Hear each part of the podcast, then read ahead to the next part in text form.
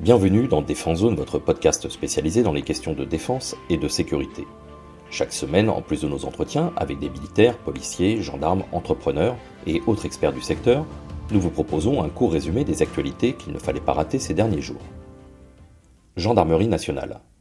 C'est avec tristesse que nous avons appris que le samedi 25 mars, un membre du groupe d'intervention de la Gendarmerie nationale de l'antenne de Cayenne a été tué par balle lors d'une opération de lutte contre l'orpaillage illégal. Le maréchal des logis chef, Arnaud Blanc, âgé de 35 ans et père de deux enfants, était en mission sur le site d'orpaillage de Dorlin, dans la région de Maripasoula, au cœur du territoire guyanais, où cette activité illicite est très répandue et source de graves pollutions. Emmanuel Macron a rapidement exprimé sa grande émotion et a salué le courage et la mémoire de ce sous-officier qui servait à l'antenne GGN de Cayenne depuis 2019. En 2012 déjà, et au même endroit, deux militaires avaient été tués et deux gendarmes gravement blessés par balle lors d'une opération contre des chercheurs d'or clandestins. Plus récemment, en 2019, trois soldats de l'armée de terre avaient perdu la vie lors d'une intervention sur un site illégal d'extraction d'or dans la région de Maripasoula. En 2022, les autorités françaises ont mené plus de 1000 patrouilles en forêt contre leur paillage illégal, saisissant 59 kg de mercure et 5 kg d'or, selon un bilan de la préfecture. Les opérateurs miniers locaux estiment que 10 tonnes d'or sont extraits illégalement de Guyane chaque année par les garimperos, les mineurs. La recherche d'or clandestin a explosé il y a trois décennies sur le territoire après la publication dans les années 90 par la BRGM, le Bureau de recherche géologique et minière, de la carte des filons. Cette pratique est particulièrement traquée par les forces de l'ordre, notamment dans le cadre de l'opération Harpy, mise en place en 2008 tant pour des raisons sécuritaires que pour les conséquences environnementales dramatiques liées à l'utilisation du mercure. Armée de l'air et de l'espace. En mars 2022, le chef d'état-major de l'armée de l'air et de l'espace a lancé un plan de reconfiguration appelé Altaïr, qui prévoyait la création d'un nouveau commandement territorial de l'armée de l'air et de l'espace. Cette nouvelle entité sera mise en place en septembre 2023 sur la base aérienne 106 de Bordeaux-Mérignac. Le nouveau commandement territorial de l'armée de l'air et de l'espace, le CTAAE, remplacera le commandement des forces aériennes, le CFA, qui évoluera vers de nouvelles missions. Le CTAAE sera responsable de la défense-sécurité, de la protection-défense, de l'appui au fonctionnement des bases aériennes, de la coordination technico-logistique et du rayonnement territorial. Cette nouvelle entité sera composée de plus de 19 000 personnes et sera chargée de consolider l'outil de combat de l'armée de l'air et de l'espace. Le CTAAE aura également pour mission de piloter et de gérer la politique de défense et de sécurité du territoire national, y compris les missions telles que Sentinelle et Héphaïstos, ainsi que la protection des emprises de l'armée de l'air et de l'espace. La brigade des pompiers de l'air et les experts de l'infrastructure opérationnelle resteront sur tutelle du CTAAE. Enfin, Plusieurs brigades aériennes du CFA seront transférées directement à l'état-major de l'armée de l'air et de l'espace, notamment la brigade aérienne de l'aviation de chasse, la BAC, la brigade aérienne d'assaut et de projection, la BAAP, et la brigade des forces spéciales air, la BFSA. USA. Les forces américaines déployées en Syrie subissent des attaques de groupes armés affiliés à l'Iran, y compris des survols agressifs de leur position par des avions de combat russes. Bien que tous ces actes n'aient pas forcément engendré de riposte, L'attaque de drone contre la base de Green Village le jeudi 23 mars, qui a tué un employé civil et blessé cinq militaires américains, a provoqué une réponse militaire américaine immédiate. Les frappes aériennes ont visé un dépôt d'armes à Der el-Zor et des positions de groupes armés soutenus par l'Iran à Mahaïdin et Al-Bukamal. Selon l'Observatoire syrien des droits de l'homme, 11 combattants pro-iraniens ont été tués par les frappes. Depuis janvier 2021, les bases américaines en Irak et en Syrie ont été visées à 78 reprises par des groupes affiliés à l'Iran, qui détient désormais la flotte de drones la plus importante et la plus performante de la région. Les États-Unis maintiennent environ 900 militaires en Syrie dans le cadre de la coalition anti-djihadiste qu'ils dirigent, notamment auprès des forces démocratiques syriennes et d'autres groupes rebelles syriens. Récemment, une résolution exigeant le départ des forces américaines de Syrie a été rejetée par la Chambre des représentants. USA encore. Après deux incidents impliquant les forces aériennes russes, les missions de renseignement menées par l'OTAN dans la région de la mer Noire vont devenir de plus en plus compliquées. Après la collision d'un avion de combat russe avec un MK9 Reaper de l'US Air Force, le Pentagone a décidé que ces drones voleraient désormais plus au sud de la Crimée pour éviter un comportement trop provocateur. De leur côté, les Britanniques de la Royal Air Force ont décidé de faire escorter leurs avions espions par des chasseurs Eurofighter Typhoon, ce qui demande un déploiement logistique et des moyens aériens très importants.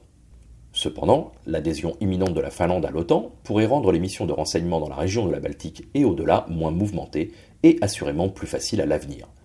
En effet, Helsinki a ouvert récemment son espace aérien à un avion de l'US Air Force pour collecter du renseignement d'origine électromagnétique à proximité de la frontière russe. Le ministère finlandais de la Défense a annoncé que des vols similaires dans son espace aérien seront effectués à l'avenir avec différents types d'avions, avec ou sans pilote, afin de développer l'interopérabilité et de renforcer la défense nationale. Allemagne. En 2022, l'Allemagne a décidé de se retirer officiellement du programme de développement au standard MK3 de l'hélicoptère d'attaque Tigre, ce qui a laissé la France et l'Espagne dans l'impasse.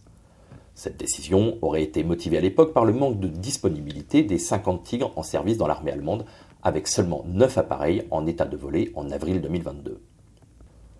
Au lieu de cela, l'Allemagne envisage finalement d'acheter 82 hélicoptères légers H-145M, dont 24 seraient dotés d'une capacité anti-char, pour environ 3 milliards d'euros. Le H-145 est disponible en version militaire depuis 2014 avec la possibilité d'emporter une nacelle canon, des roquettes à guidage laser et des missiles anti-char. Airbus Hélicoptère a proposé une nouvelle version de son H-145M avec un rotor à 5 pales pour porter sa charge utile à près de 2 tonnes et a créé l'équipe UHSK Team H145M pour offrir à la Bundeswehr une configuration complète avec un grand nombre d'entreprises allemandes. Cependant, la conversion de 24 H145M en hélicoptère d'attaque ne fait pas l'unanimité au sein de la Bundeswehr en raison du manque de protection des équipages. Marine nationale. Le sous-marin nucléaire d'attaque SNA Duguay-Trouin a effectué son premier voyage en mer les 27 et 28 mars dernier au large de la base navale de Cherbourg.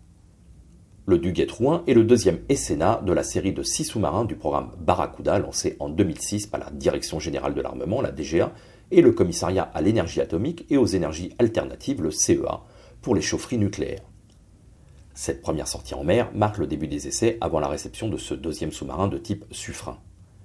Les essais ont été menés avec succès par les équipes étatiques et industrielles du programme pour vérifier le bon fonctionnement des différents systèmes et équipements du sous-marin, son étanchéité ainsi que le bon fonctionnement de sa propulsion. Après cette première sortie dans la Manche et un retour au bassin Cherbourg, les essais en mer se poursuivront en Atlantique puis en Méditerranée. Ils seront supervisés par les ingénieurs et techniciens de la DGA, de la Direction des applications militaires du CEA, de Naval Group et de Technicatome et effectués par des sous-mariniers de la Marine nationale, avec pour objectif de vérifier progressivement toutes les capacités techniques et opérationnelles du sous-marin jusqu'à sa livraison prévue à l'été 2023. Les sous-marins du programme Barracuda sont équipés d'une propulsion nucléaire, ce qui leur confère un très long rayon d'action et une grande discrétion.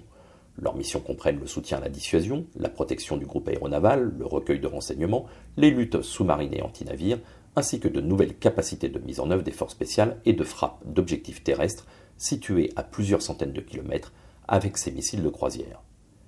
Il représente un bond technologique qui permet à la France de rester dans le club très restreint des nations qui mettent en œuvre des SNA modernes et performants. Les six sous-marins du programme Barracuda auront renouvelé la composante des sous-marins d'attaque de la Marine nationale d'ici 2030, composée actuellement de quatre SNA de type Ruby, mis en service dans les années 80, et du SNA Suffren. Le SNA Suffren, premier de la série, livré à la Marine nationale le 6 novembre 2020, a été admis au service actif en juin 2022. Les quatre autres sous-marins du programme Barracuda, le Tourville, De Grasse, Ruby et Casablanca, sont actuellement à différents stades de construction.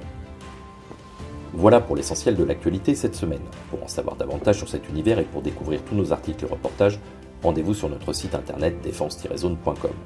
Pour plus de brefs, d'articles de fond et de photos, nous éditons également tous les trois mois un magazine papier que vous pouvez recevoir en étant abonné à notre espace premium.